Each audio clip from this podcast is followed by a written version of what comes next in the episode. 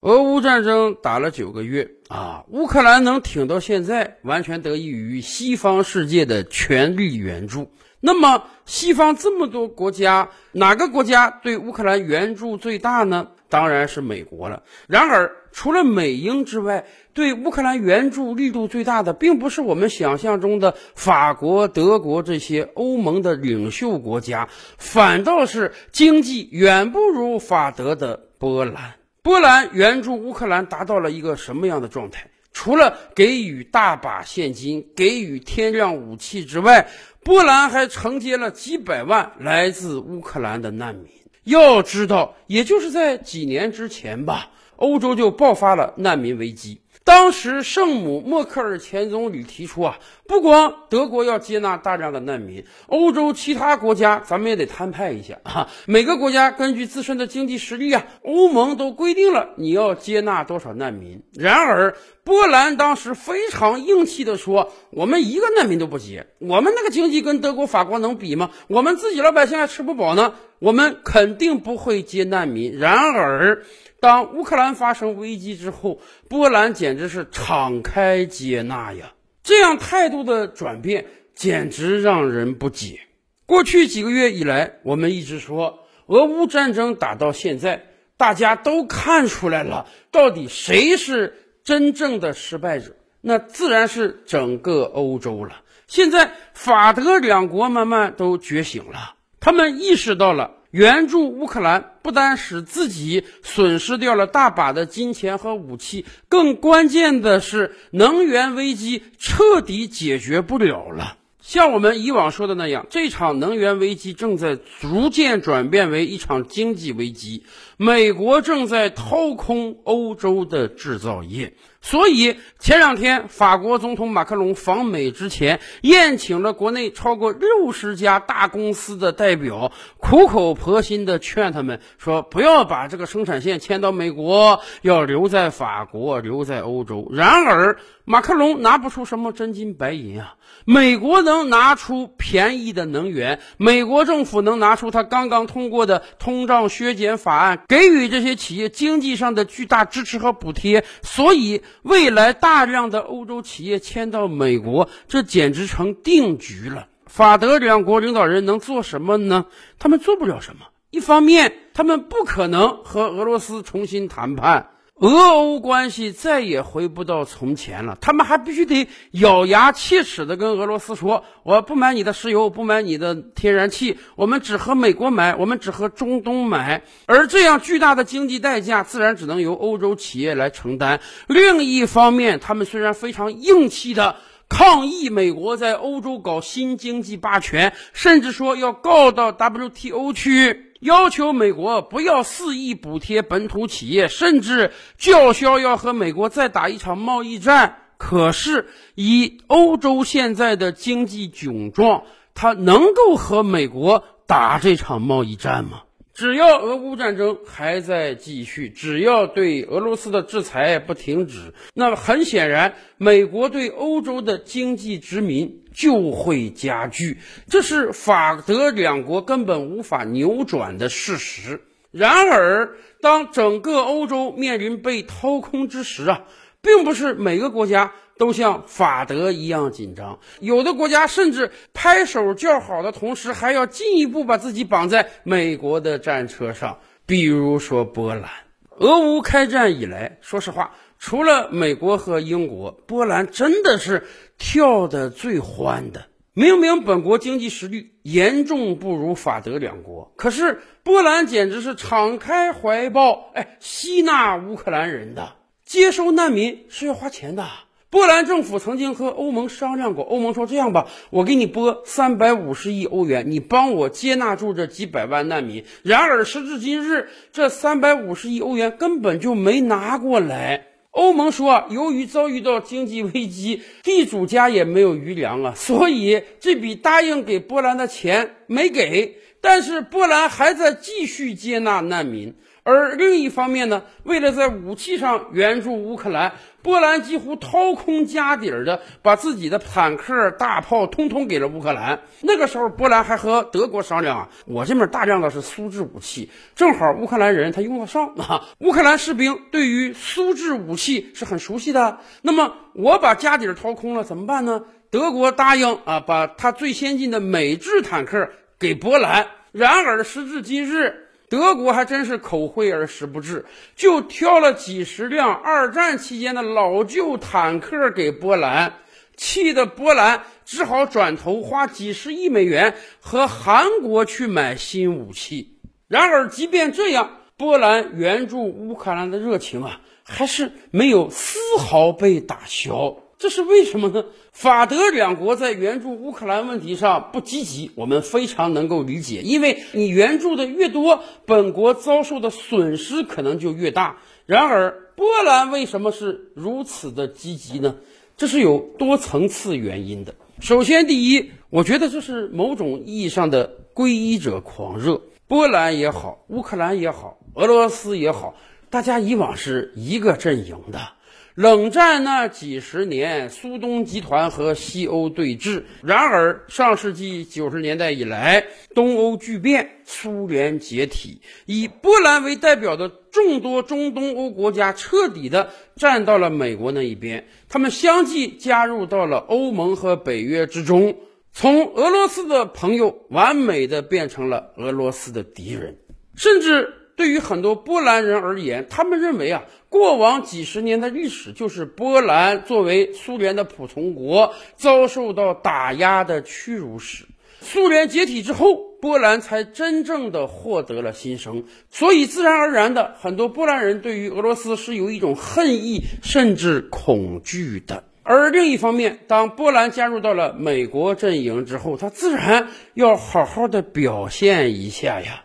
历史上所有叛徒加入到对方阵营之后，是一定要做的够狠的，一定要和前东家彻底决裂的，这样才能获得新主子的欢心。从某种意义上讲，我觉得以波兰为代表的中东欧国家或多或少都有这样的心理。大家记得吗？在小布什时代，美国就提出一个新欧洲和老欧洲的区别。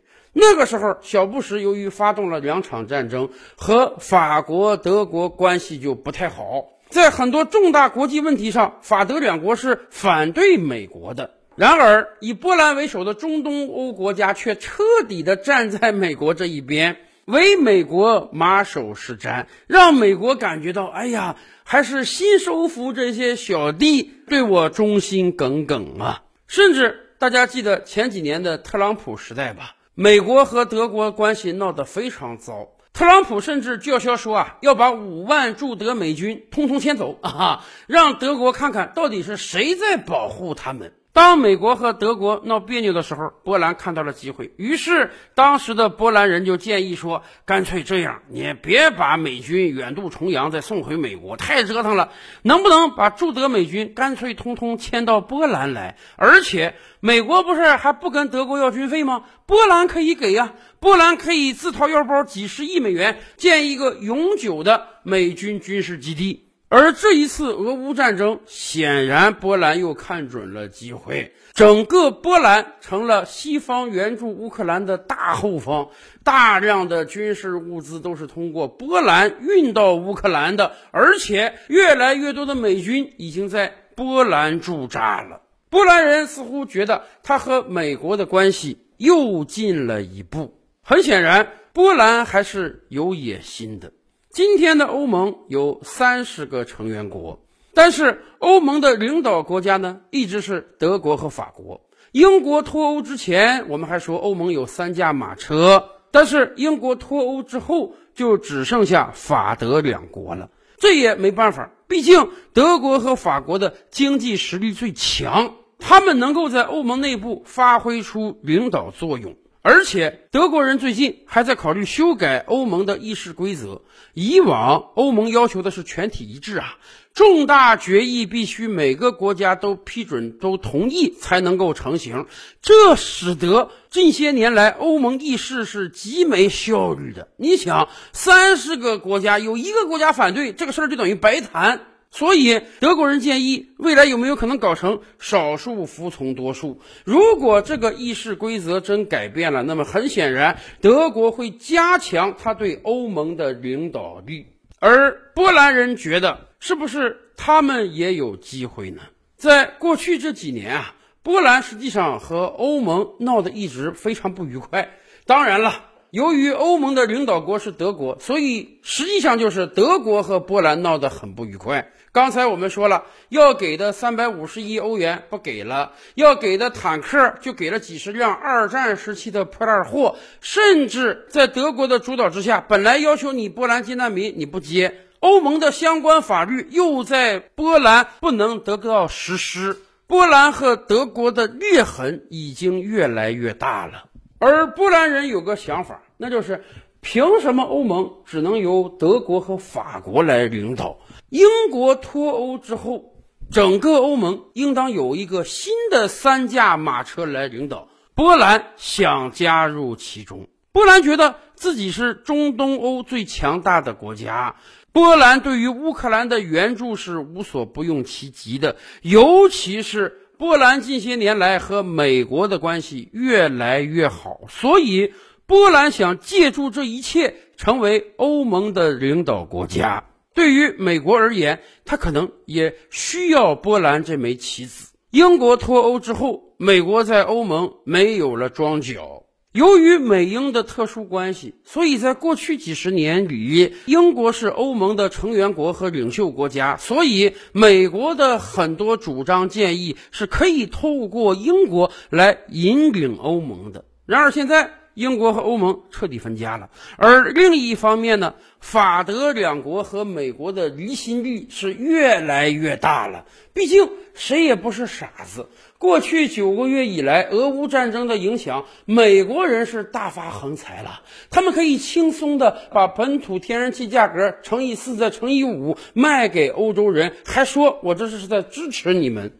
一个通胀削减法案又可能使得整个欧洲的工业被掏空，所以法德两国早就觉醒了，他们只是敢怒不敢言而已。未来欧盟和美国之间的嫌隙将会越来越多，而美国在欧盟之内已经没有什么可代表他的国家了。因此，如果波兰能够顶替英国留下的空白，对老美来讲，它也是个好事儿。